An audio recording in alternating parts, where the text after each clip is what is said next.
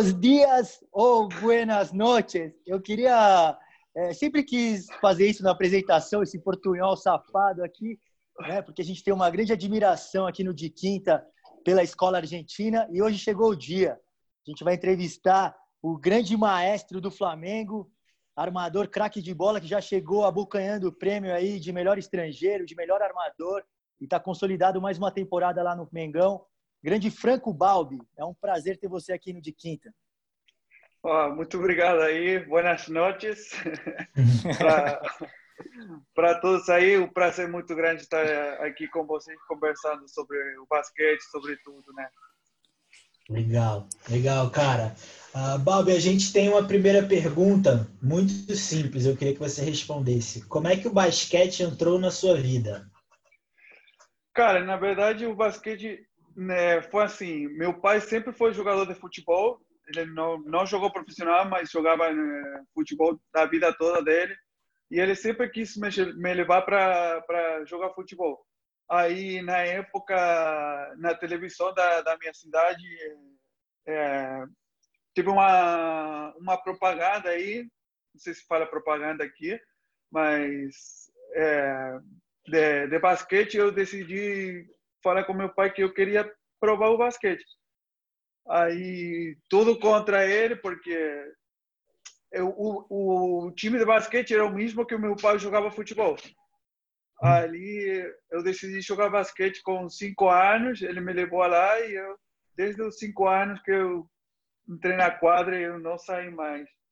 Não saí mais. Uau. Gostei muito, gostei muito e nunca tive essa questão de que talvez muitos, é, muitas crianças têm de fazer dois esportes. Eu sempre basquete e o basquete. E, irmão, irado essa história que seu pai era jogador, jogava futebol, mas você escolheu o mesmo basquete que você queria ou que você era perna de pau no, no futebol? Não, não, eu até posso jogar alguma bola aí, eu posso jogar. É, eu tenho essa, essa, essa, essa questão de meu pai, né? Por ele ser futebol, por eu ver o jogo deles, acompanhar ele. É, mas eu decidi jogar basquete, na verdade, não sei porquê. Se eu gostei muito dessa, dessa publicidade que tem, é, que foi que eu vi no, na televisão, não sei porquê, é, que eu decidi jogar basquete. E ele sempre me acompanhou. Ele sempre me quis levar para o futebol, mas eu estava firme ali no, na quadra. Você lembra como que era essa propaganda, Paulo? Que era o ator ou eram os jogadores? Na verdade, eu não lembro. Eu me lembro que era assim, tipo, não sei se era tipo animada, uma coisa assim, é, com, com crianças, com não sei bem, não, não me lembro muito bem, mas por que que eu decidi jogar basquete, eu não sei. Sempre brinco e falo que eu, na verdade, eu errei de esporte. Eu teria que ser ter jogado futebol. Porque... Ô, Bob, você você chegou, chegou a jogar futebol no, com os caras no Flamengo? Porque o Olivinha, Não. ele vive postando aquele gol que ele fez no Maracanã uma vez por semana. Todo, todo, toda quinta-feira o TBT dele é no Maracanã. Não, ele me, ele me convidou para jogar no final da primeira temporada, eu acho. É, e aí eu não não estava muito longe daqui eu tinha chegado aos poucos de volta para para o Rio e aí eu decidi não ir mas eu gosto assim todas minhas férias é, quando estou na minha cidade quando estou é, fora eu pego algum, algumas peladas aí com meus amigos. Até quando meu pai depois virou treinador de futebol no, no time que ele jogava eu fui fazer algumas algumas pré-temporadas com eles aí para para tirar o vício né de, de, uhum. de, jogar o futebol porque eu gosto de assistir gosto de jogar. Legal legal. E, e me me diz uma coisa Balbi sobre futebol ainda que é muito curioso você também joga com a camisa 10 também ou assim armador mesmo lá meio campo é o quê não eu gosto do meio campo só que aí também centroavante pode ser também. Entendi. Na, na defesa, igual que o basquete, não sou bom.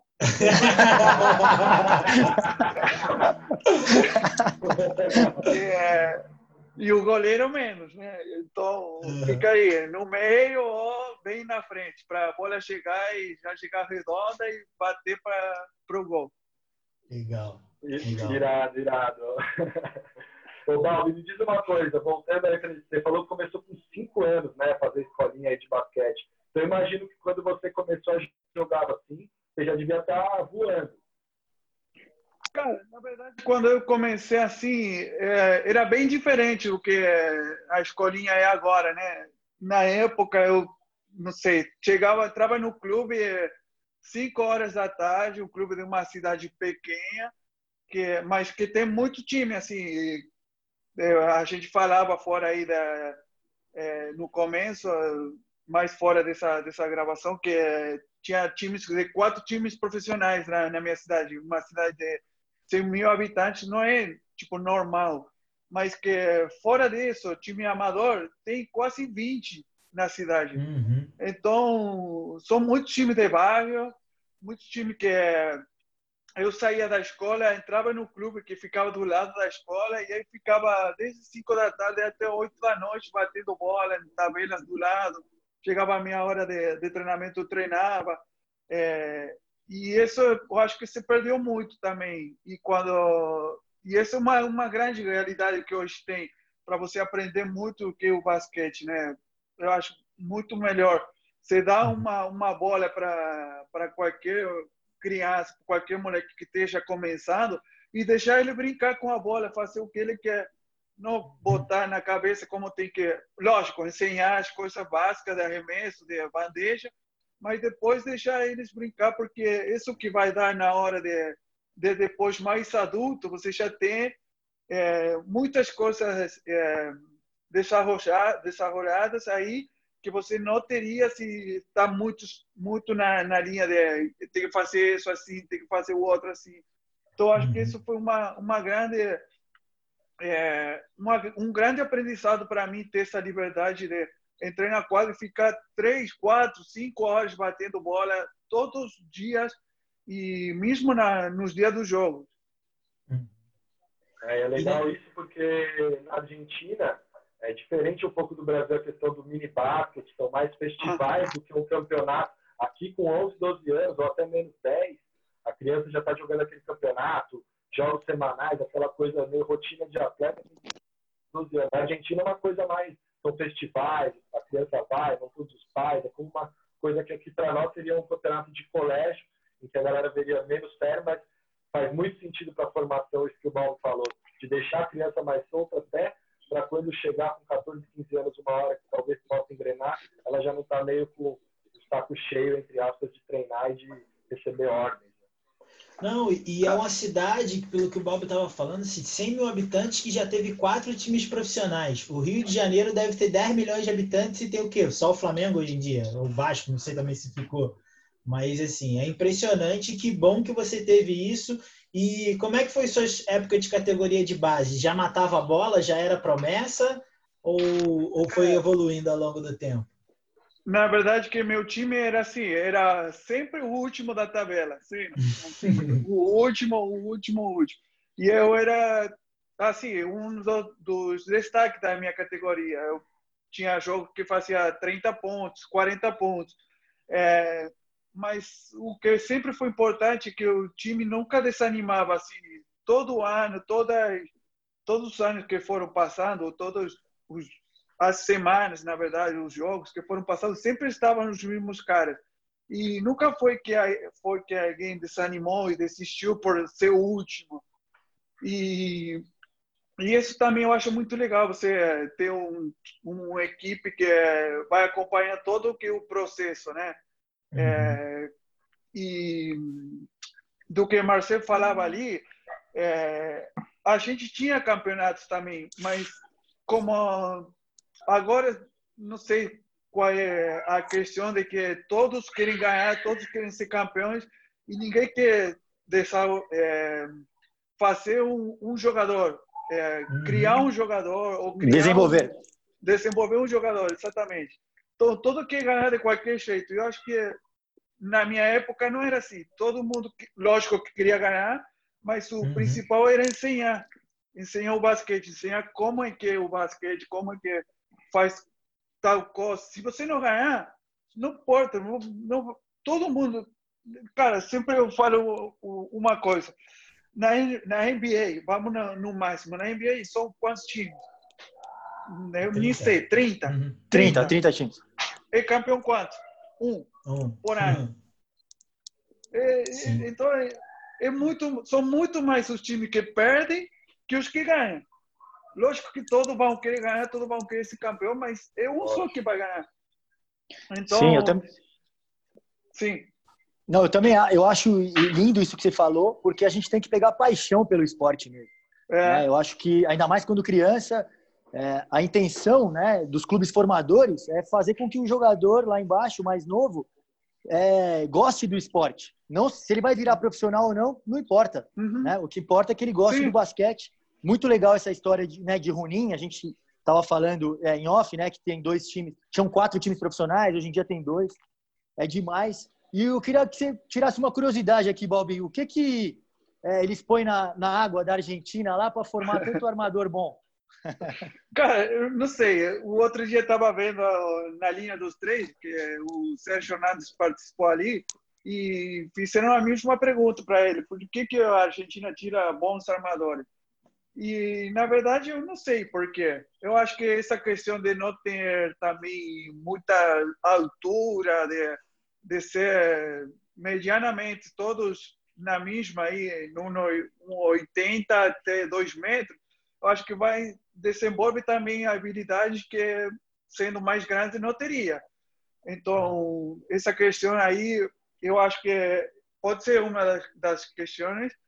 E também é, os treinadores lá são, são muito, sim, muito estudiosos também do, do basquete. Eles tentam tirar sempre o máximo do, dos jogadores. Mesmo no, nos, nos, nas bases, tem treinadores muito bons que é, foca muito nisso e, e a cultura argentina é uma é uma cultura é, de, de, mais mais jogo de equipe né que é, você para poder chutar alguma bola boa é, por não ter essa questão física tem que fazer oito passes nove passes então uhum. você vai desenvolvendo também essa questão de, de leitura do jogo de de ter essa paciência para chegar no, no final com o arremesso bom. Agora, lógico, está mudando porque está tudo indo para o mesmo lugar. É, dessa, de, se tem um, um arremesso nos 5 segundos, um arremesso bom nos 5 segundos, tomar esse arremesso porque não sabe se vai voltar. É, mas também não perdendo essa, essa, essa visão de jogo que, que a escola argentina tem. Entendi. Mas é o mesmo produto, Gustavinho, que colocam nos nossos meias do futebol, né? Porque é isso. Os caras é. formam amador, a gente forma camisa 10. Só uma pitadinha na Argentina, né? Não, não. É, é, é, é verdade, é verdade. Agora está tá, tá começando um pouco mais ter mais jogador de futebol, mas o Brasil sempre foi melhor nisso. Ai, ai, pelo menos uma coisa. Não, tem muita mais. e falando em armadores argentinos, teve um muito marcante aqui na história recente do basquete brasileiro, que eu acho que, de certa forma, abriu um pouco esse mercado aqui para o Brasil, que foi o Nicola Provítola. Ele veio aqui no Flamengo um pouco mais jovem, também querendo uma projeção de carreira em um time que estava sendo construído para ser um dos favoritos aqui no Brasil naquela época. E ele teve um boom, né? Tanto que ele, depois do NBB, ele já jogou na Euroliga, já jogou na NBA, hoje está de volta, está na Euroliga de novo, no Real Madrid. Muito provavelmente vai continuar lá, com o Campazzo indo agora para NBA também. É, queria saber o que, você, se você conversou com ele quando você veio para cá, até porque eu imagino que as pessoas tenham falado, ah, é o novo lá pro Vítola, a torcida gosta de falar, fazer essas comparações, a gente sabe que cada um tem seu estilo, mas eu queria que você falasse tanto dessa vinda dele para cá, como foi naquela época, um jogador de destaque na Liga Argentina vir para o Brasil, não era um movimento tão comum e também serviu de, de alguma certa forma, você tinha um resguardo de saber que o cara deu certo no, no Flamengo sendo armador argentino. Na, na verdade, quando ele veio para aqui, o, o primeiro ano dele, ele estava começando sua carreira profissional lá. Ele tinha jogado uma final já de, de Liga Nacional e ele estava no momento justo para sair da, da, da, Argentina. Eu acho que ele fez muito bem ir para o Flamengo, ter essa visibilidade que o Flamengo tem. É, e eu acho que tudo deu certo quando é, ele conseguiu encaixar seu basquete aqui, né? Porque ele também teve essa essa questão da, da adaptação para de um basquete para o outro, é, mas ele é, foi foi muito bem o que ele fez, né? Essa ter essa paciência para conseguir o que ele conseguiu aqui. E e quando eu vi para quando fui contratado pelo Flamengo ele mandou uma mensagem aí desejando parabéns aí que que todo ia ia sair bem que o clube é, é o primeiro tipo primeiro nível. É, e muitas coisas aí que eu gostei muito e, e lógico que quando eu cheguei no, no Brasil, desculpa aí, o cachorro tá. Não, tranquilo. Quando eu cheguei aqui no Brasil, lógico que todo mundo. É, ele é armador, eu armador. Estilos parecidos, todo mundo ia comparar é, se ia ser o novo La Provítola. Mas no começo foi um pouco difícil para essa adaptação, é, porque eu tinha, entre aspas, essa, essa pressão de, de de, de continuar com, com o mesmo nível que ele tinha deixado aqui, é, mas que depois foi uma coisa que eu deixei muito atrás. Eu não, não me senti tão pressionado para para tentar fazer o que ele fez e decidi fazer meu meu minha, minha história né aqui no, no Flamengo. Eu acho que acabou dando certo desde acho que dois três meses que eu cheguei aqui que que depois desses dois, três meses de adaptação, começou muito mais a ser é, meu estilo e não, não tentar fazer o que ele, ele tinha feito aqui. Pô, e, e é impressionante a qualidade do, do, dos armadores argentinos, né? Porque é, é isso que você falou. Claro, o Laprovítola veio, marcou o território, todo mundo tem boas lembranças em relação a ele, mas você conquistou seu espaço também, a sua maneira, né? E uma coisa que eu reparo, assim, óbvio, eu não conheço vocês intimamente, mas um, um sentimento que eu tenho em relação aos argentinos é que vocês se apoiam, né? que vocês torcem um pelos outros. Né? Agora, recentemente, quando o Vildossa ganhou o MVP na ACB, todo mundo replicando as notícias, todos os argentinos impulsionando né? e parabenizando ele. Quando o Campasso ganhou também, todo mundo elogiando o uhum. Campasso, que também é um cracaço de bola. Hoje, para mim, o cara mais divertido de assistir basquete é, é o Campasso, é. né? Então, quando você também foi é, eleito é, o melhor estrangeiro, eu lembro do Aprovítola é, comentando também e é, compartilhando isso. Né? Então, é muito legal esse sentimento, né? Você sente a classe é, unida, assim? Você, você, sente os argentinos se ajudando nesse sentido? Cara, na verdade que, que eu, eu sinto isso, assim, eu sempre estou apoiando, assim, que além de, de, de, que seja com a camisa da seleção, com qualquer camisa, eu sempre tento assistir o jogo dele, porque eu também aprendo deles, né? Vendo jogar, é, como que eles é, fazem qual, qual coisa, como é que eles se comportam fora da, da quadra também. E, e eu acho muito legal esse compartilhar muitas coisas, assim, não que seja diretamente, mas indiretamente de, de assistir, de, de de ficar feliz porque o Luca tenha sido MVP da, das finais, é, porque é, são coisas que sempre jogamos contra e, e sempre nos divertimos dentro da quadra, principalmente, né? Porque sempre, nas vezes, você perde essa, essa questão quando é profissional, de se divertir, de, de brincar. Eu acho que é, isso não, não, ninguém tem que perder isso, porque aí já fica um pouco um pouco ruim, né? Então, eu sempre fico feliz e apoiando quem quem esteja tanto na seleção como em qualquer lugar. E por isso que quando o Fagiano veio para aqui, quando o Figueiredo, todos os argentinos que que vieram o ano passado para aqui, eu sempre tentei dar um apoio para ele, falar como é que é a liga, como é que é eles vão, vão se achar aqui. E eu acho que é, que é muito importante ter esse, esse respaldo também. é, para abrir portas para, para outros jogadores que pode ser que, que estejam aqui mais na frente também. É isso, Balbi. Esse respeito é muito importante e fundamental até na classe, né? De se ajudar e de se apoiar. É, você sempre foi um armador é, com esse estilo, maestro, organizador. Né? A gente gravou um podcast com o Chamel. Foi o primeiro, foi o nosso segundo podcast e o Chamel falava assim: ah, a gente falou de você, e daí ele falou, ah, Balbi é John Stockton. Né? Ele, ele, ele falou essa, respect, respect, respect from Chamel.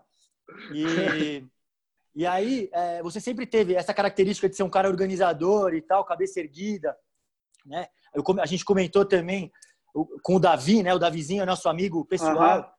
E ele falava, pô, o Balbi é aquela coisa, você aperta ele, aperta, aperta e o batimento cardíaco dele não se altera. Né? Então, é, que, é, que, é muito, ele... que é muito irritante, né? Que é muito irritante. Eu também que gostava de ser um, um armador que gostava de marcar muito duro, uh -huh. eu sentia um pouco isso com você, com o, com o Parodi também. O Parodi também é a mesma característica de ser um cara tranquilo, que não uh -huh. se incomoda com a defesa forte, né?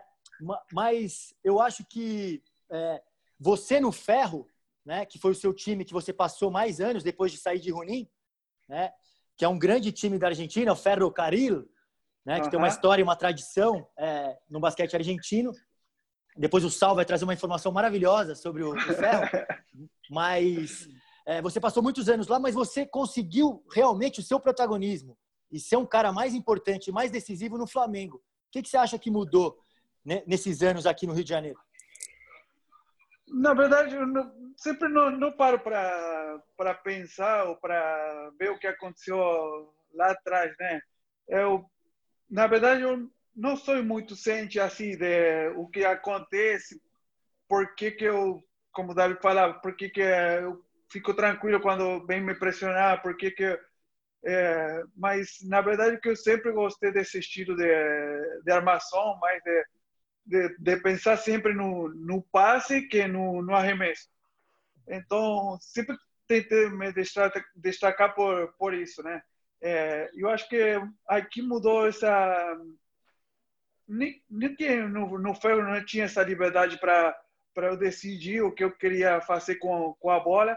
Só que é, eu tentava, por essa questão também mais é, estruturada do basquete argentino, de fazer mais jogadas, de fazer mais a bola rodar e essas coisas aí, que eu não tinha não tinha tanto destaque no pontos e mais destaque no, no espaço e aqui eu acho que encontrei esse equilíbrio né entre fazer pontos fazer cesta e fazer o time jogar por ter essa essa cultura bem diferente com com o basquete argentino. Eu acho que essa é uma das grandes coisas que é que eu aprendi aqui que se eu não sou bem agressivo eu sempre falo isso, que não é agressivo hoje, hoje em dia no basquete, passa a ser um jogador a menos. Porque uhum. hoje, tendo tanto scouting no mundo, é, todos, todos as equipes vão, não sei, você vai jogar o pique, vai, vão te passar por trás, vão deixar chutar porque você não chuta. Você uhum. faz mais assistência que chute. Que chute. Então, essa é uma, uma questão que eu tento melhorar sempre. E, e uma questão que, que, que aqui no, no Rio eu tentei é, fazer muito mais, ser muito mais agressivo para a sexta, para liberar também espaço para, para meus companheiros. Então, acho que essa é uma grande questão que das duas equipes, né? Em uma eu tentava, pelo estilo de jogo, ser mais armador, e nessa, pelo estilo de jogo do, do nosso treinador e do basquete brasileiro, ser mais agressivo e não perder essa, essa, essa armação também do, de, de time. O Balbi, o Balbi veio jogar para o Gustavinho já na época que ele já tinha transformado o jogo, o estilo de jogo dele, desse jogo aí que jogava no ferro, mas o Gustavinho, por ser um técnico que se atualiza muito e, e deixa claro que evolu, quer evoluir sempre, não ficar preso ao mesmo sistema, liberou um jogo para um run and gun, desde aquele paulistano mágico que a gente já falou muito que foi campeão, agora no Flamengo. Então, acho que foi a primeira vez, talvez, que o Balbi tenha jogado nesse, nesse pace acelerado, nesse run and gun, uhum. aí, de não ter muito a preocupação se vai chutar uma bola com 5 segundos da primeira ou se vai rodar até o fim. Então, é, é muito legal e é uma diferença que o basquete brasileiro sempre foi comparado, ou a comparação entre o basquete do Brasil e Argentina sempre foi essa. A Argentina tem o jogo pensado e, e, e com mais passes e o Brasil é um jogo mais de contra um, um jogo mais isso historicamente, né? Todos os duelos de Sim. Brasil e Argentina é um, é um é, é aquela coisa. No, no, Brasil é o lógico também, como você falou antes, aqui é muito mais físico. Acho que um ala como o Marquinhos de 2 e 7, uhum. um jogadores da liga, na Argentina não vai ter nada perto. Não, não vai ter com essa qualidade que o Marquinho tem, né? De, pode botar a bola no chão e poder driblar, poder é, cortar, poder chutar desde o drible. É, na Argentina tem, mas não está muito essa, é, desenvolvido esse, esse esquema, né? Porque é, você ah, lá todos, infelizmente, por não ter muita altura, todos os, os jovens que são um pouco altos, que que o que faz, que agora está tentando mudar muito isso também, é, que o que a maioria faz para tirar vantagem, botar os caras lá dentro. Vai, você tem 2 metros sete, 2 metros 10, como o Marquinho tem, você vai lá dentro, porque não tem gente grande. Então, você tira esse desenvolvimento dos, de botar a bola no chão, de fazer, é, de jogar o pique, é, que agora está começando a mudar com, com muitas coisas que estão fazendo desde é, a Confederação Argentina, com, com algum esquema aí para para botar uma linha é, para todos os, os, os clubes da, da, da Argentina é, de, de, não, de não você encerrar alguém por ter dois metros a jogar no posto de baixo. De deixar essa liberdade para ser um, uma projeção de alero ou de, de ala armador com mobilidade projetando para a seleção, projetando para que seja um nível internacional. Então, acho que essa é uma grande questão que está começando a mudar muito também.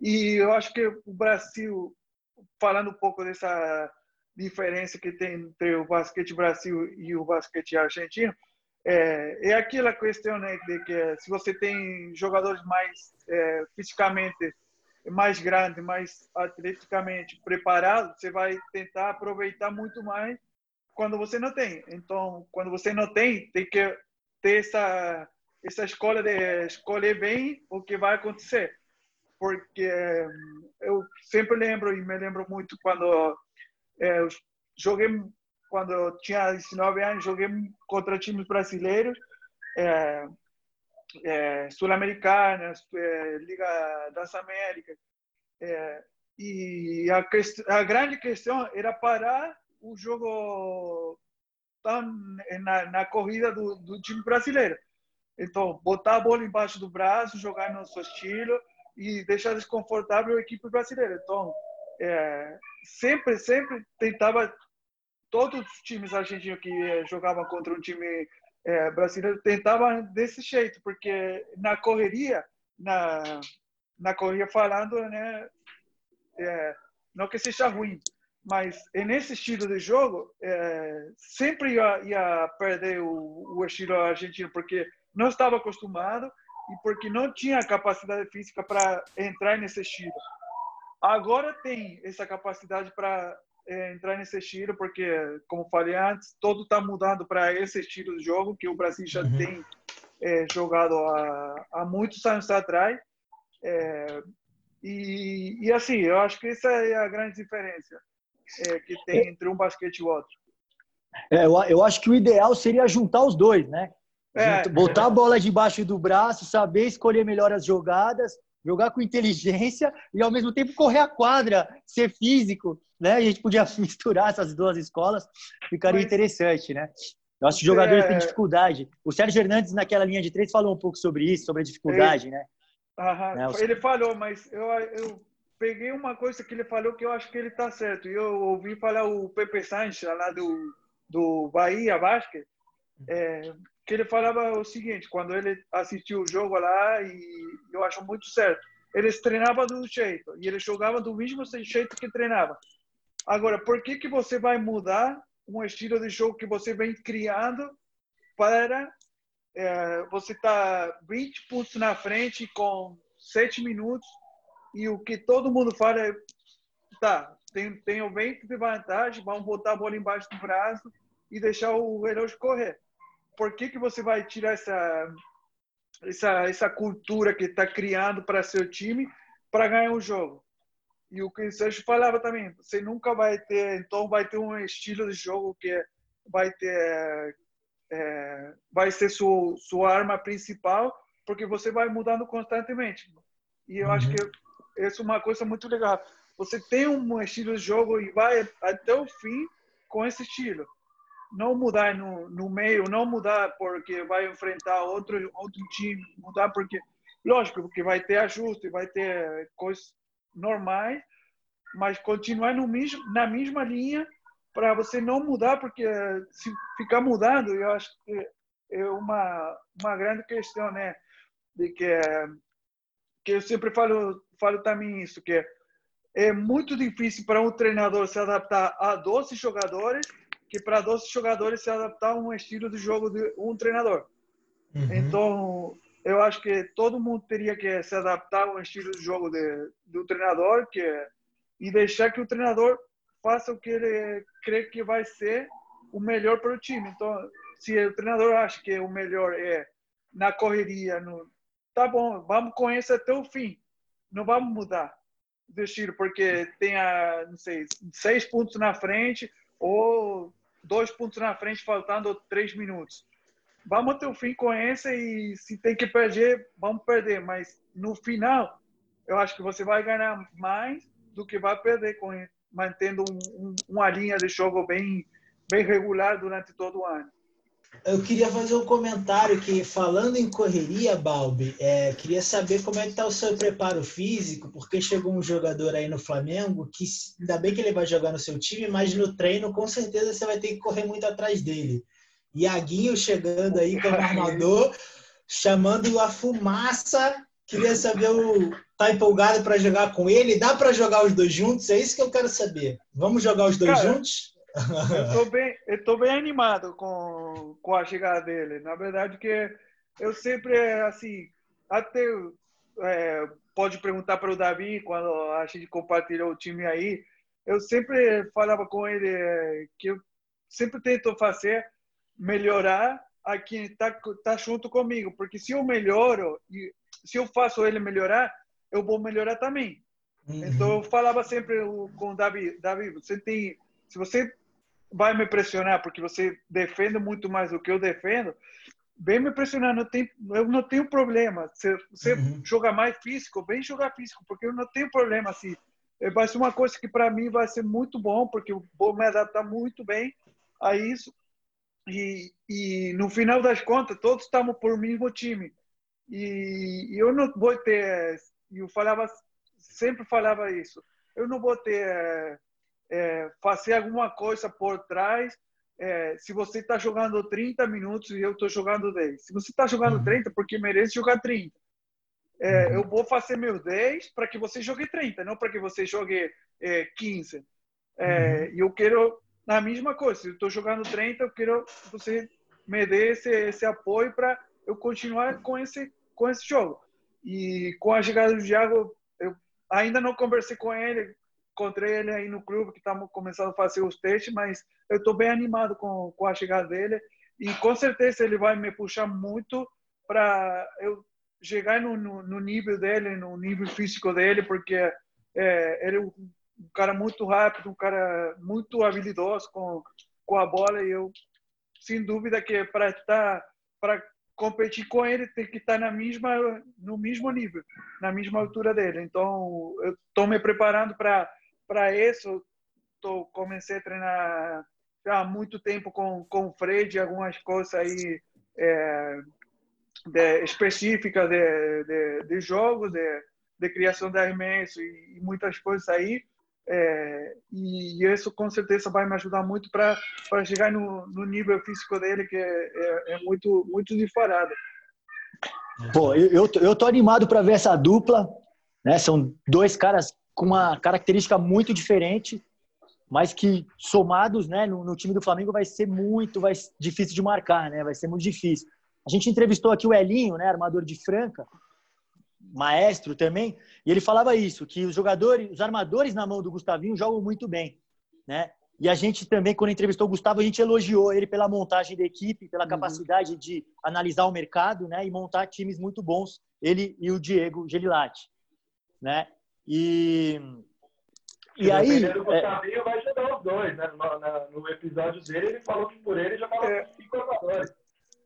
Eu acho que o estilo dele, ele gosta assim, de um jogo mais rápido, de um jogo mais é, de muito, de muito, de muito ritmo.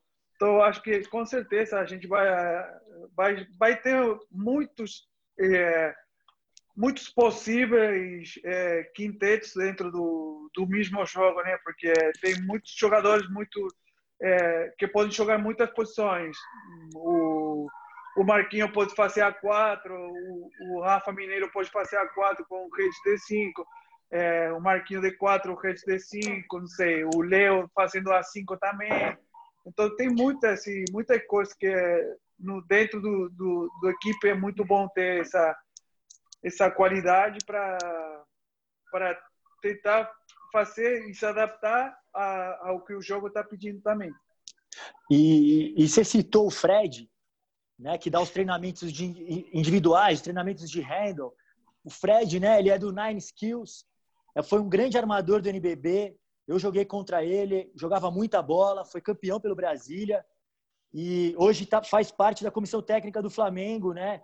Esse olhar é importante também do Flamengo de trazer esses treinos específicos, né? Um cara que tem a vivência de ter sido jogador, se especializou nesses handles, nos dribles e tá passando os treinos para vocês. Muito legal você ter lembrado do Fred aí também, Balto. Cara, eu acho muito legal que todo todo time, todo jogador que puder fazer e investir no seu trabalho, porque no final das contas é um investimento que você faz, né? É, de, primeiramente, de não ficar parado todo o tempo para é, quando a pandemia passar voltar aos treinos você já vai e vai pegando coisas que realmente eu não sabia que poderia fazer e com o Fred estamos estamos fazendo né? Tô já agora tá ele está voltando aí para para o clube é, e com certeza a gente vai continuar trabalhando já né, na, na na temporada juntos também. Mas são muitas coisas que você acha que não tem mas quando você treina e, e, e treina com uma com a mentalidade de você melhorar é, e acreditar no que você está tá querendo melhorar, é muito legal ter muito mais recurso para você jogar é, e na hora do jogo voltar isso todo dentro da quadra. Eu acho que é, que é muito bom para nós que ele esteja no, no Flamengo, porque além dele ter sido parte da, da história como jogador, é, ele é um cara que, que é muito estudioso também e, e um cara que está se preparando para tentar é, sempre dar o melhor e tentar desenvolver essas habilidades que todo jogador tem, só que não tão é, tão é, tão saídas né do, do, dos jogadores. Às vezes, como falei, acho que não tem, mas quando você treina e, e treina e acredita e, e, e lógico que no começo vai ser coisa estranha, porque eu até no começo ficava meio, meio puto, né, por, por uhum. falar com, com coisas que ele dava para mim, que ele fazia muito bem, porque está muito acostumado a fazer, que eu não conseguia fazer. E ele falava, cara, calma, você tem 30 anos que não, isso aqui nunca fez parte da sua vida. Esse movimento aqui, você tem 30 anos que você nunca fez. Então, não vai ser no primeiro. Tem que ir bem devagar, bem progressivamente. Então, é, eu estou muito agradecido com, com ele por ter pegado ele e, e, e, ter treinado com ele, porque eu tenho coisas que eu melhorei muito e, e com certeza ele é grande parte dessa, dessa melhora. E, e eu posso dizer e posso falar que que tem essa possibilidade que que invista no, no seu jogo, porque ao fim das contas, é para cada um e vai fazer o que vai ganhar mais dinheiro na, no, na frente, né? Você vai investir no, nesse momento, mas quando você acabar o campeonato, vai ser o melhor jogador e com certeza na próxima temporada pode ganhar mais dinheiro porque você tem muita mais qualidade para para oferecer no seu jogo. Lindo, Balbi. Muito legal ouvir você falar, por mais que são coisas que a gente já ouviu, a paixão que você tem pela, pelo esporte coletivo, pelo, pelo aperfeiçoamento é muito legal. Mas eu queria saber, a gente viu uma entrevista sua, não sei se você sabe, eu sou botafoguense, hein? então olha a resposta. A gente viu uma entrevista sua falando de alguns jogadores que são os mais difíceis de marcar efetivamente. E você comenta sobre o Jamal. Eu primeiro queria saber se continua sendo o Jamal e quem são esses marcadores, esses, esses armadores da NBB mais difíceis de marcar e quem é o armador mais difícil de atacar, o, o que você teve mais dificuldade para atacar no jogo num contra um. Certeza, o Jamal é, é, é, um dos caras mais difíceis de, de, defender, porque ele tem é, o estilo americano, né, de criar seu arremesso muito fácil, muito rápido também. Ele tem uma mudança assim, de ritmo muito rápida que é, você está no, no, arremesso dele, mas quando você piscou um pouco, ele já cortou. É, ou quando você dá um espaço para ele, ele já faz o arremesso. E é um cara muito difícil. O Barnes também é muito difícil por esse também essa questão de ser muito rápido. O mesmo Iago também. É um cara muito difícil de, de defender, né? E que me defendeu muito bem, que eu lembre assim, eu sempre quando vem alguém me defender muito bem, eu sempre tento passar a bola ou quando me vem impressionado, eu sempre uhum. tento passar a bola para não me desgastar muito, né? Uhum, que eu fazia uhum. quando o Gustavinho vinha aí para me, me pressionar toda a quadra, ele até até a gente brincava, não sei se brincava, mas teve algumas ele me tirou alguma falta de ataque aí, é, ter jogado um pouco também, comprou. É, mas, na verdade, eu não gosto assim, de, de quem vem me, me pressionar muito, né? Porque é, fica, fica um pouco chateado com isso, mas o Gustavinho, o Coelho também, um cara que, que, que tem muita perna, o Davi, é, para defender bem, são um cara que eu fico muito irritado quando tenho que enfrentar eles. Eu já começo a pensar no dia anterior ao jogo, putz, agora vou ter que enfrentar esse que vem encher o saco desde o começo aí, que sai da bola desde baixo da cesta até o final. Então, eu sempre fico pensando nisso e, e fico tentando, o que o que vou fazer? Vou passar ou, ou vou tentar é, é, me enrolar sozinho para não sentir tanta pressão aí, mas é, esses são os caras que geraram muita mais dificuldade na hora de, de jogar aqui no Brasil. Só, só um parênteses, é porque não parece que você não gosta, não, cara. Eu, eu fui ver você a primeira vez, paulistano e Flamengo, foi esse, né, Sal? Que a gente viu. A gente tava. A gente foi junto, mas cada um sentou no canto e não sabia que tava. Depois a gente se encontrou e o que, que a gente falou? Cara, e o jogo, como é que foi? Pô, tu viu o Balbi, irmão? Os malucos marcando ele, parece que ele tá jogando contra a gente. Então, assim, não parece que você não gosta, não, cara. A impressão é que você fica tranquilo, bem tranquilo ali, dá o cross quando precisa, dá o passe. E o outro comentário é que pena, né, cara? Você fala de Jamal e Coelho, dois jogadores do Botafogo que estão sem time agora, eu acho. Não sei se estão fechando com alguém. E o time não existe mais. É uma pena, no timão. E aí faço a minha lamentação aí do dia que eu não fiz ainda.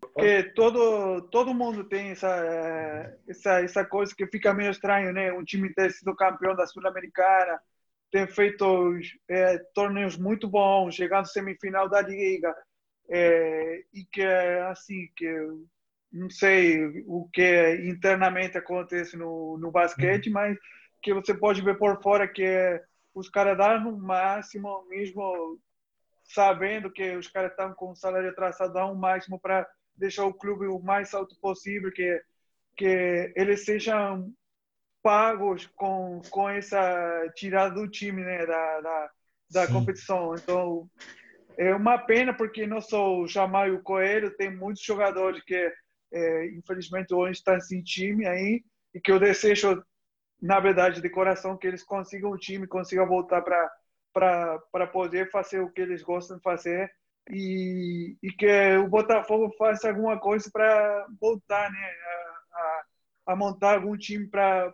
porque tá, tá claro que se eles fazem alguma coisa, é, sua torcida acompanha, é, os jogadores dão o máximo e, e, e o time foi campeão, cara. E não é fácil ser campeão e mais fora de casa. Então Sim. é uma pena muito grande ter acontecido isso aí e eu desejo que eles voltem o mais rápido possível também para o NBB e para o basquete. Balbi, você é o único flamenguista que eu gosto, irmão. Olha que eu tenho 30 anos de Rio de Janeiro, você é o único flamenguista que eu gosto. Não, cara, o Balbi tá mostrando que não é à toa que ele joga essa bola inteligente dentro de quadra, tá mostrando que é um cara de repertório, um cara que consegue dialogar e não tem problema de falar de determinados assuntos. Muitos jogadores na posição dele, sendo do Flamengo, poderiam se esquivar, e ele deu uma declaração super leal aí, super digna sobre isso sobre o Botafogo. E eu também queria só voltar um pouquinho, porque você falou que teve esse, esse rápido faísquinha aí com o Gustavo. Eu falei que eu ia falar disso aqui no programa, ele falou assim, ah, não, é melhor não, nem, não lembro muito bem como foi, mas eu lembro lá no ginásio do Tijuca, uma saída de bola no meio da quadra, que ele pegou uma falta de ataque sua, você ficou bravo, depois teve algum trash talk de alguma coisa. Mas eu lembro bem, viu, Gu? E legal demais que o Balbi falou. A gente não precisa nem puxar. oh, Mara... Não, essa lembrança foi ótima.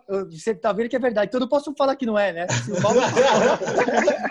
o Marcelzinho, enciclopédia do basquete, falou. O Balbi confirmou. Pô, rolou. Mas um negócio, ah, que os argentinos, um negócio que os argentinos têm e que eu também sempre tive é a competitividade. O, o, meu, os argentinos não entram para brincar, para perder. E eu também gostava, eu tinha que entrar nesse espírito, né? Então, às vezes podia rolar uma faísquinha ou outra assim. Pablo, e antes, e antes dos desculpa rapidinho, antes sim, dos sim. armadores argentinos começarem a vir para o NBB, quem era conhecido aqui no NBB e no basquete brasileiro como armador argentino era o Gustavinho. Pelo estilo de jogo, mas pelo mullet que ele tinha aqui, o cabelo aqui, bem argentino mesmo. Então ele era um armador argentino no meio do brasileiro. Não, falando um pouquinho desse aí, é... até depois, eu sempre, sempre até aconteceu também com com Coelho também essa essa rivalidade, né, entre aspas, porque que você tem na hora de jogar, porque, é, como eu falei, né, você tenta tirar o, o seu contrário do jogo e vai fazer o que você tem, tenha que fazer para isso acontecer. Então, eu também, eu tenho minhas coisas também. Eu, eu lembro dessa, dessa jogada. Ele pegou a falta de ataque, e aí não sei se eu fiquei com a bola e joguei a bola nele. Eu, assim, assim, meio de, de, de estar tá mais por em cima dele, que nada a ver, né? Mas... Cara, mas eu vou fazer um quadro desse podcast chamado Trash Talk do Gustavinho, porque não tem um jogador que vem aqui que não fala que teve algum, algum alguma coisinha com ele. E ele é muito querido, mas era muito mais para esse jogo chato que ele tinha de marcar o tempo todo, de ficar grudado no cara, e isso irritava os jogadores. Mas sempre tem um que fala Alguma coisa que o Gustavinho foi chato e teve que fazer alguma coisa e tudo mais. Boa, eu, que, eu, que, eu, que eu, lembro, eu lembro muito bem que é, sempre que eu joguei contra ele, assim, jogamos por cabeça, né? É, mas cada vez que ele acabava o jogo, ele, ele perdendo ou ganhando, ele vinha com um sorriso, dar o parabéns pelo jogo, dar um parabéns pela temporada. E isso assim é uma coisa muito legal de que isso aconteça, porque como falei, no final das contas, sempre é um esporte. Você, uhum. lógico que vai querer ganhar, é profissional, mas claro. quanto você mais é, alegre faça as coisas dentro da quadra ou fora da quadra, é, melhor vão sair. Então, eu, eu gosto sempre, perdendo, ganhando. Lógico que tem vezes que é, fico mais chateado por ter perdido, é, mas eu sempre tento sair com, com, a, com, a cara, com um sorriso na cara, porque é, não deixa de ser um esporte você transmite o que acontece dentro da quadra para fora. E se todo mundo quer que seja na paz, o que acontece dentro da quadra tem que ir para fora, porque quem está fora pega o que está acontecendo dentro da quadra. Então, é sempre uma coisa que eu falei que eu sempre vou falar, que além de, ter, de, de ser profissional, de, de ser por dinheiro, de ser é, para ser campeão é um esporte. E, infelizmente, não é igual o futebol, que vai ter empate, aqui vai ganhar só um. Hum. Então, quem fizer melhor as coisas vai ganhar e quem não fizer dá o parabéns para quem fez melhor e a vida continua. É isso mesmo, bonito isso aí, Bob. Concordo plenamente, né? O esporte a gente vai querer ganhar sempre, mas a gente tem que se divertir acima de tudo. É isso aí. E Bob, eu queria saber as suas referências de armador que você tem. Quem são os caras aí que você curte jogar, que são seus ídolos no esporte? Quando eu comecei a jogar, eu assistia muito o, o time da Atenas de Córdoba. Muita rivalidade com o time brasileiro, é, finais sul-americanos e, e, muito mais. E eu gostava muito de Marcelo Milanese. Se, lógico que é, certeza vão, vão, lembrar dele. Eu gostava hum. muito dele.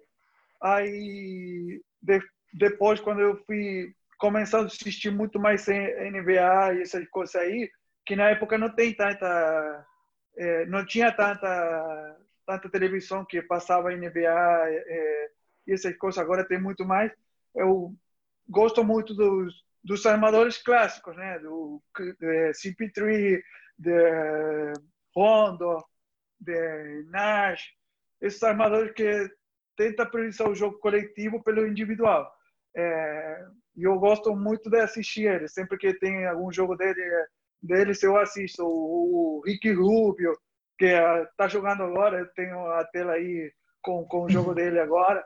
É, eu tento assistir muito muito esse estilo de jogo para aprender os que os caras fazem no, no nível muito grande. E na Europa eu o, admiro muito o Teodosic da da Sérvia. É o cara que é, o cara sempre está com a mesma cara, seja o jogo que seja, final do mundo, final. Cara o cara sempre Sempre está igual, sempre está com a mesma cara, nunca nunca está nervoso por o jogo. Ele e ele e eu acho que ele se diverte muito no, no jeito dele dentro da quadra e por isso que ele faz o que ele faz dentro da quadra, que você está olhando para um lado e ele já sabe o que está acontecendo no outro. E isso é o que eu tento aprender sempre, aprender essas coisas também fora do que do que os movimentos do, do que eles eles fazem. Só maestro, falou só maestro. Teudo, Teodosite, Teo. Como é que os caras falavam? Teo, Deus, é, Teodeus. Teodeus Dosite, sei lá como é. é. que era, mas é um deus mesmo jogando basquete.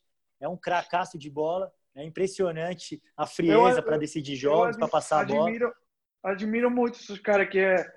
Já, eles já sabem o que vão fazer dois, três segundos adiantado do que está acontecendo no jogo. E, e eu sempre tento adivinhar o que eles vão fazer, assim, para assistir o jogo, como que eles se preparam para o que vai acontecer. E eu sou um cara que eu admiro muito por ter essa leitura do jogo e saber o que tanto a defesa como o ataque vão fazer na, na próxima jogada.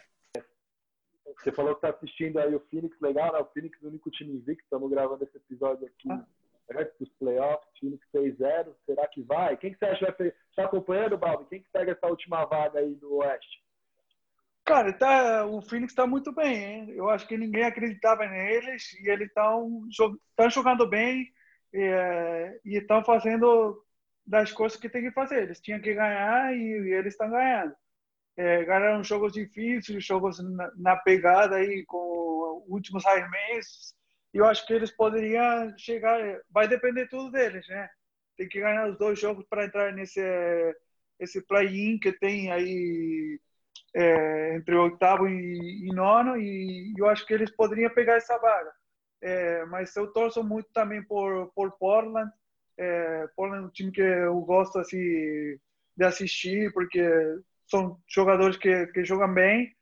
E, e assim, e o time que me surpreendeu muito e que eu gosto também muito do estilo que tem, mas tem muitos altos e baixos, é o Pelicans.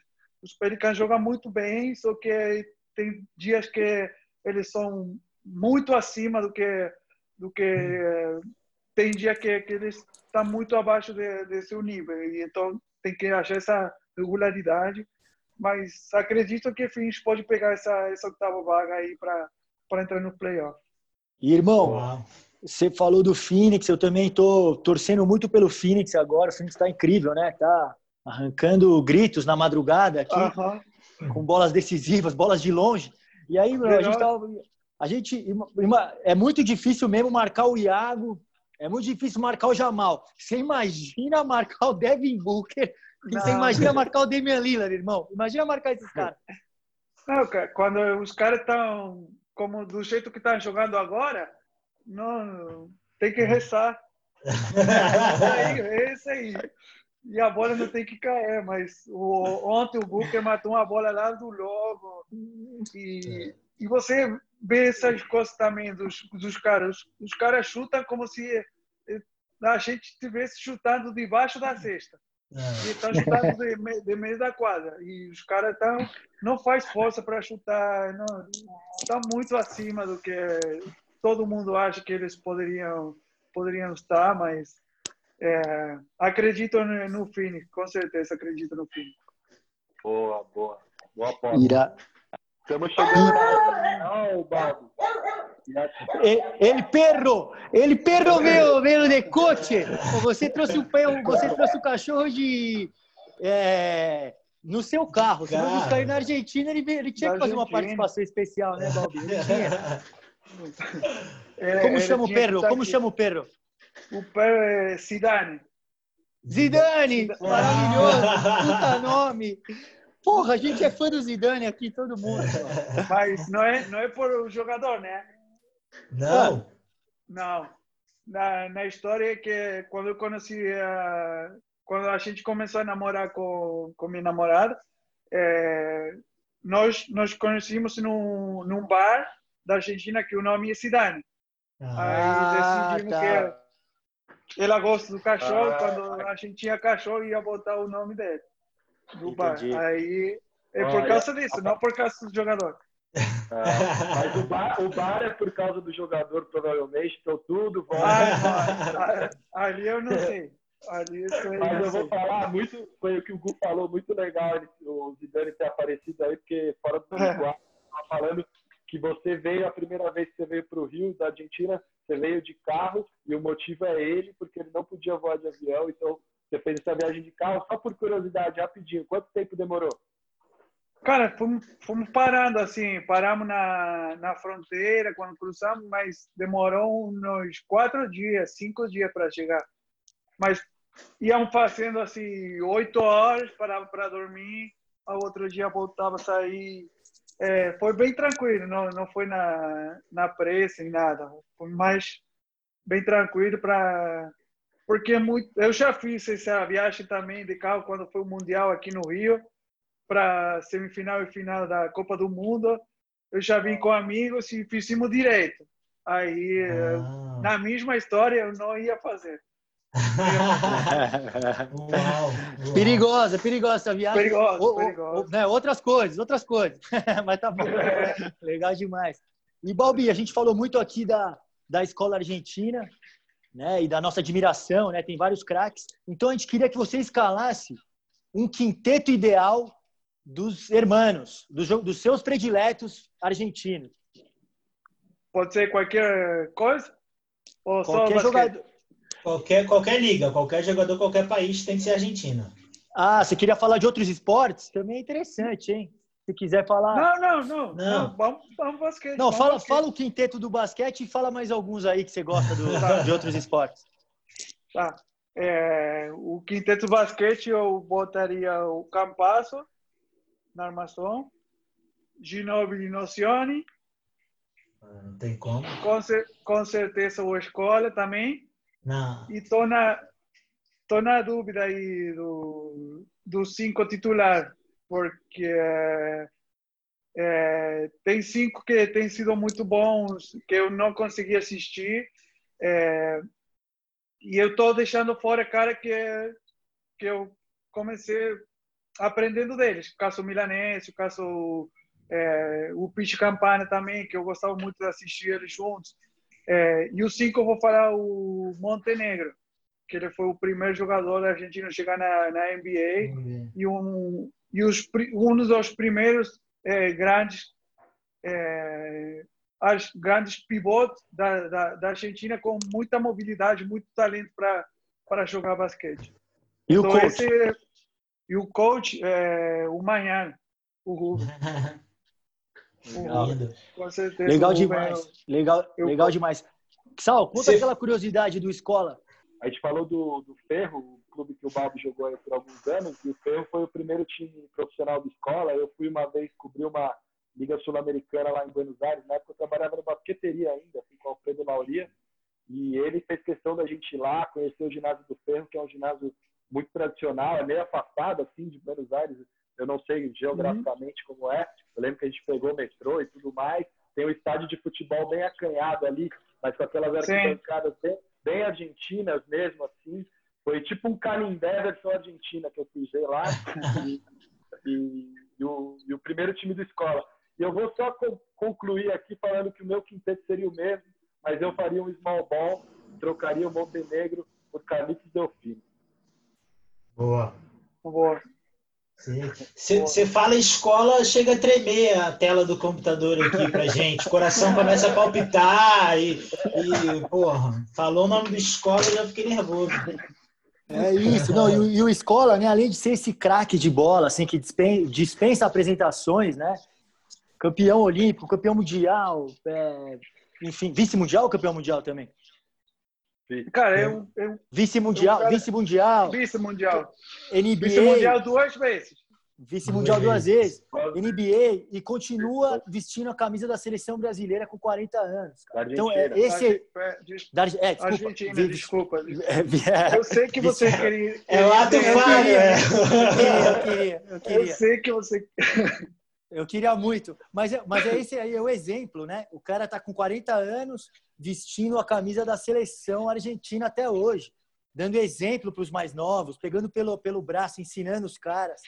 Né? Então, demonstra muita paixão né? e que fique aí de incentivo para os nossos craques. Lógico, eu acho que é um cara assim, que deixa um legado muito grande. Na hora que ele é, quiser aposentar, ele vai aposentar. É, mas eu acho que ele é, pelo que eu sei, pelo que eu conheço, assim, ele tem muitos cuidados pessoais, pessoais que ele é, com certeza eu acho que você tem que estar muito acima da, da média para conseguir fazer o que ele faz. É, e é um cara que ele é muito ciente de, do corpo dele. ele sempre que fala, fala que quando ele sentir que não tá, que para ele já deu, ele vai aposentar, não vai continuar porque é, querendo deixar ou querendo ser o, o cara que mais jogou, o cara que mais pontuou, o cara que jogou com 40 e tantos anos na seleção. Quando ele sentir que não está bem para dar o 100% dele, ele vai vai aposentar porque é o que ele fala. É, então eu acho isso muito mais legal também. Ele bem e ter consciência do que do que o corpo dele está tá sentindo. É um dos maiores atletas olímpicos da história do esporte, não só do basquete. Vocês falaram do linha dos três. Quando o Bernardinho foi lá, uma das poucas referências que fez de atleta do basquete foi o Luiz Escola, até mais que o Ginóbili na participação dele. E eu tenho um, uma admiração também tremenda. E vocês falaram dele ser brasileiro, eu também gostaria que ele fosse brasileiro, mas nem precisava jogar pela seleção brasileira. Só ele não jogar contra o Brasil já estava ótimo, porque o meu coração sofreu como Luiz Escola. É uma relação de amor e ódio, mas que tende muito mais para o amor, como tudo nessa vida tem que ser na base do amor.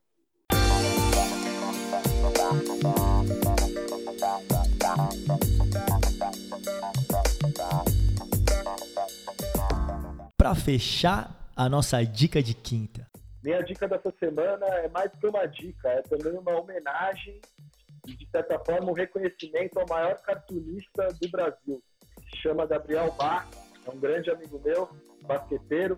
Tenho o prazer de tinha, né, pré-pandemia, de bater um basquete com ele semanalmente, uma das melhores pessoas que eu tive o prazer de conhecer. Ele é o único brasileiro a ganhar certos prêmios da categoria. E mais do que isso, hoje ele é dono, vamos dizer assim, o trabalho dele virou uma série do Netflix. É uma, um quadrinho que ele desenhou ao lado do Gerard Way, um ex-cantor que também é autor de quadrinhos, que chama Umbrella Academy. É esse quadrinho tem uma série de cinco temporadas e ele está agora acabou de lançar a segunda temporada do, da série no Netflix. É uma história, uma ficção sobre, é, enfim, não vou dar muitos detalhes para vocês ficarem mais curiosos de assistirem. Eu já estou assistindo aqui, no terceiro capítulo dessa nova temporada. Também queria mandar um grande abraço para o Baca, um grande amigo. E ele, ele tem que ter esse reconhecimento. Ele não gosta muito de ser, de, das pessoas ficarem bajulando ele, mas eu tenho que bajular porque o trabalho dele é fantástico e ele é sim o maior cartunista do Brasil no momento. Disparado, irmão. Gabriel Bar, nosso parceiro, ele é um monstro. É, o, a série é muito boa. Dizem que o quadrinho é melhor ainda. E assim, se você gosta de cartoon, de você gosta de ilustração, ele é o cara. Além de desenhar muito bem, é um escreve muito bem também, tem livros excelentes. Já ganhou prêmio para tudo quanto é lado. Gabriel Bar. E mete umas bolinhas, né? Mete umas bolinhas aí. Tem um joguinho gostoso. Eu vou para minha dica, eu não vou. Eu, eu tô meio devagar com os podcasts recentemente na quarentena, tô escutando hum. pouco, mas o meu. A minha dica vai ser a seguinte: vai ser uma série da HBO chamada I May Destroy You. É uma série que tá na HBO, não sei, acho que já acabou, eu vi o último episódio agora no HBO Go lá. E é uma série que fala de uma escritora londrina é, mora em Londres e tal, e viaja o mundo, e é uma, uma bom vivant, assim, uma pessoa, é, um artista que vive, vive na noite, é uma pessoa que escreve, trabalha muito com um pensamento muito crítico e etc. E mostra o, esse, essa, esse assunto que a gente sempre fala, o, o, racismo estrutural, das formas mais sutis, como é que aparece na vida dela, dos abusos que ela sofreu pelo fato de ser mulher, tanto em coisas extremas quanto na, nas pequenas coisas. É um roteiro magnífico, é uma direção magnífica. É, a atriz está maravilhosa. É, é, vai ganhar prêmio aí, com certeza. É, é uma minissérie, então HBO das suas excelentes produções. É dica para todo mundo ver sentar é difícil de ver, é pesada, é dura, é um, é um pacto na sociedade aí, principalmente nós homens, mas é bem, bem interessante, vale a pena. Daltinho, eu gostei, gostei da dica, vou até meter o carioquês aqui. Pô, tem uma série nova e vou, puxei o carioquês, pô, meu irmão, porque eu quero que o Balbi, nosso argentino carioca, mande a dica para, para nós outros aqui no de quinta. Bom, é, a minha dica é mais para um, uma leitura que eu estou fazendo agora, que eu comecei a fazer nessa, nessa quarentena. E, na verdade, são duas dicas que eu quero fazer. A primeira é experimentar, eu estou experimentando os treinamentos em jejum, que é para você ver, tem um monte de, de, de benefícios que você vai ganhar. É, e como eu ouvi, ouvi falar na, em, muitos, em muitos vídeos de, de YouTube, é, de, um, de um cara que eu, é, peguei, eu tenho conversado com muita gente sobre isso, é, e, e, eu vi um vídeo para em, em, português aí que um médico falava não acredita em, em quem fala que é ruim e não acredita em quem fala que é bom faz o, o que você faz, é, o treinamento jejum, e vê como é que seu corpo vai, vai reagir. Então, eu quero essa dica para toda coisa da vida, né? Faz o que você acha que é o melhor e depois você toma conta se dá certo ou não. E a outra é um livro que é, é, chama Why We Sleep. Por que, por que dormimos? E é um livro que eu tô, tô assistindo muito, que fala sobre todo, todas as consequências que o sono traz, de você dormir pouco, de você é, ficar, não ficar o tempo adequado, né, dormindo, porque que é, bom dormir oito horas. É, e todas essas, essas coisas traz, traz consequências de enfermidade, traz consequências de, é, de saúde. É, e essas são dois dicas que eu comecei nessa quarentena e que por enquanto estou tô, tô me sentindo bem, tô, tô experimentando e tá, tá me gostando, me gostando muito. E eu quero dar essa dica para quem quiser experimentar, experimenta. É, e quem não quiser, tá tudo bem também. Gostei, Bob, investindo no jogo, né? Fazendo treinamentos especiais e também investindo é, em outras formas, né, de melhorar, experimentando aí o treino em jejum, né, pensando na qualidade do sono. Isso, aí, isso que é atleta profissional, isso que é ser profissional, irmão. São, são, são coisas que eu comecei a experimentar, assim, falando. Falei muito com o preparador físico da escola e até a seleção argentina, toda a preparação que eles fizeram para o Mundial foi feita desse jeito, né? Treinamento de jejum, é, abrindo uma janela de alimentação de 8 horas só, desde o almoço até a última janta, uhum. é, só que priorizando mais na comida do meio-dia e na comida da noite. É, então são coisas que eu tentei me, me é, aprender muito delas e eu tô tentando fazer. É, por enquanto tá tô gostando do que estou vendo, do que está acontecendo e estou dando essa dica para quem quiser fazer. Até Legal. já qual pra, pra... Do, do canal do YouTube que você falou que assistiu, você lembra? Não, não, não lembro, mas vou, tipo, vou te mandar por, por WhatsApp aí no, no Gustavinho. Tem um monte de. Lógico, Sim. como todo, tem quem fala que beleza, que tá tudo bem, que você pode fazer, e tem gente que fala que não, que vai, não sei, vai é, tirar massa muscular, vai, não vai ser bom, e muitas coisas. Mas... Posso, posso dar uma dica em cima da sua? Desculpa, mas existe um documentário no Netflix chamado Magic Pill. Eu não sei o nome em português, mas é Magic Pill, que fala sobre jejum intermitente e fala sobre uma sociedade que fazia esse jejum efetivamente e eles eram considerados os super-homens, tá ligado? É tipo uhum. uma, uma parada muito, assim, é uma, um tribo indígena, etc., que faria isso, etc. Então, complementando aí, é uma uma revolução na medicina essa parada, entendeu? Sim. E aí as pessoas estão fazendo agora. Eu acho que é, é agora é uma coisa nova agora, mas que já eu acho que vem de muito tempo atrás também. É, é.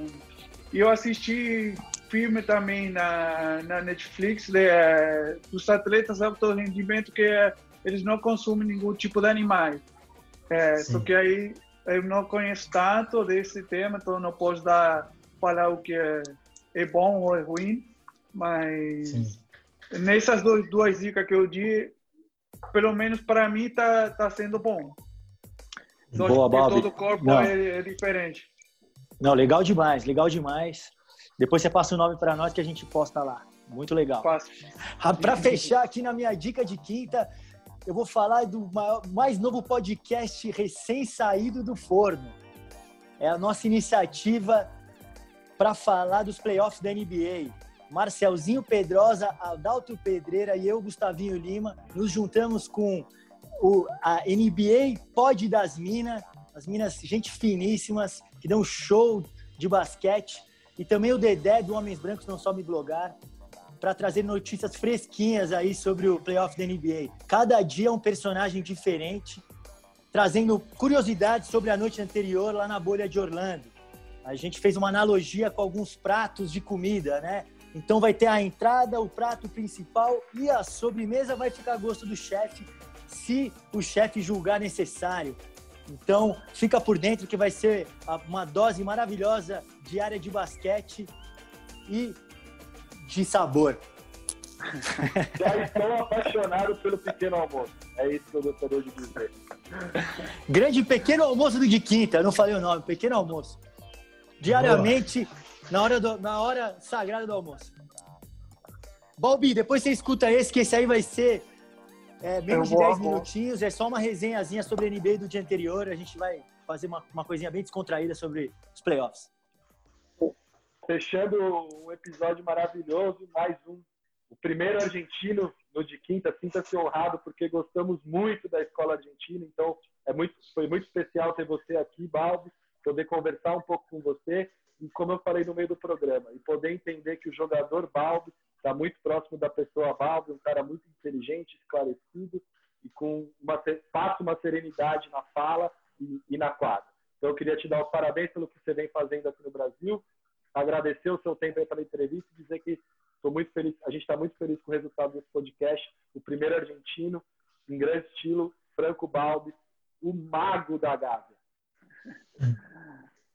Bom, muito, muito obrigado vocês por ter me convidado aí, fazer parte desse podcast. E, nada, espero estar na, na altura do que vocês já fizeram com, com jogadores, treinadores brasileiros. E, e é isso, desejar muita sorte para ir para vocês aí, que, que tudo continue sendo, sendo bom, sendo de, desse nível, porque é, quem gosta de assistir curte muito essa, essas coisas aí, de conhecer também outro lado do, dos atletas, dos treinadores, não só o lado profissional. É, eu acho muito legal ter essa essa essa questão de podcast, de, de visibilidade maior para para o esporte é, tão grande como como o basquete. Então, parabéns para vocês também aí e muito obrigado novamente por, por ter me convidado para ser parte de, desse podcast. Graças, hermano. Gracias. Abraço.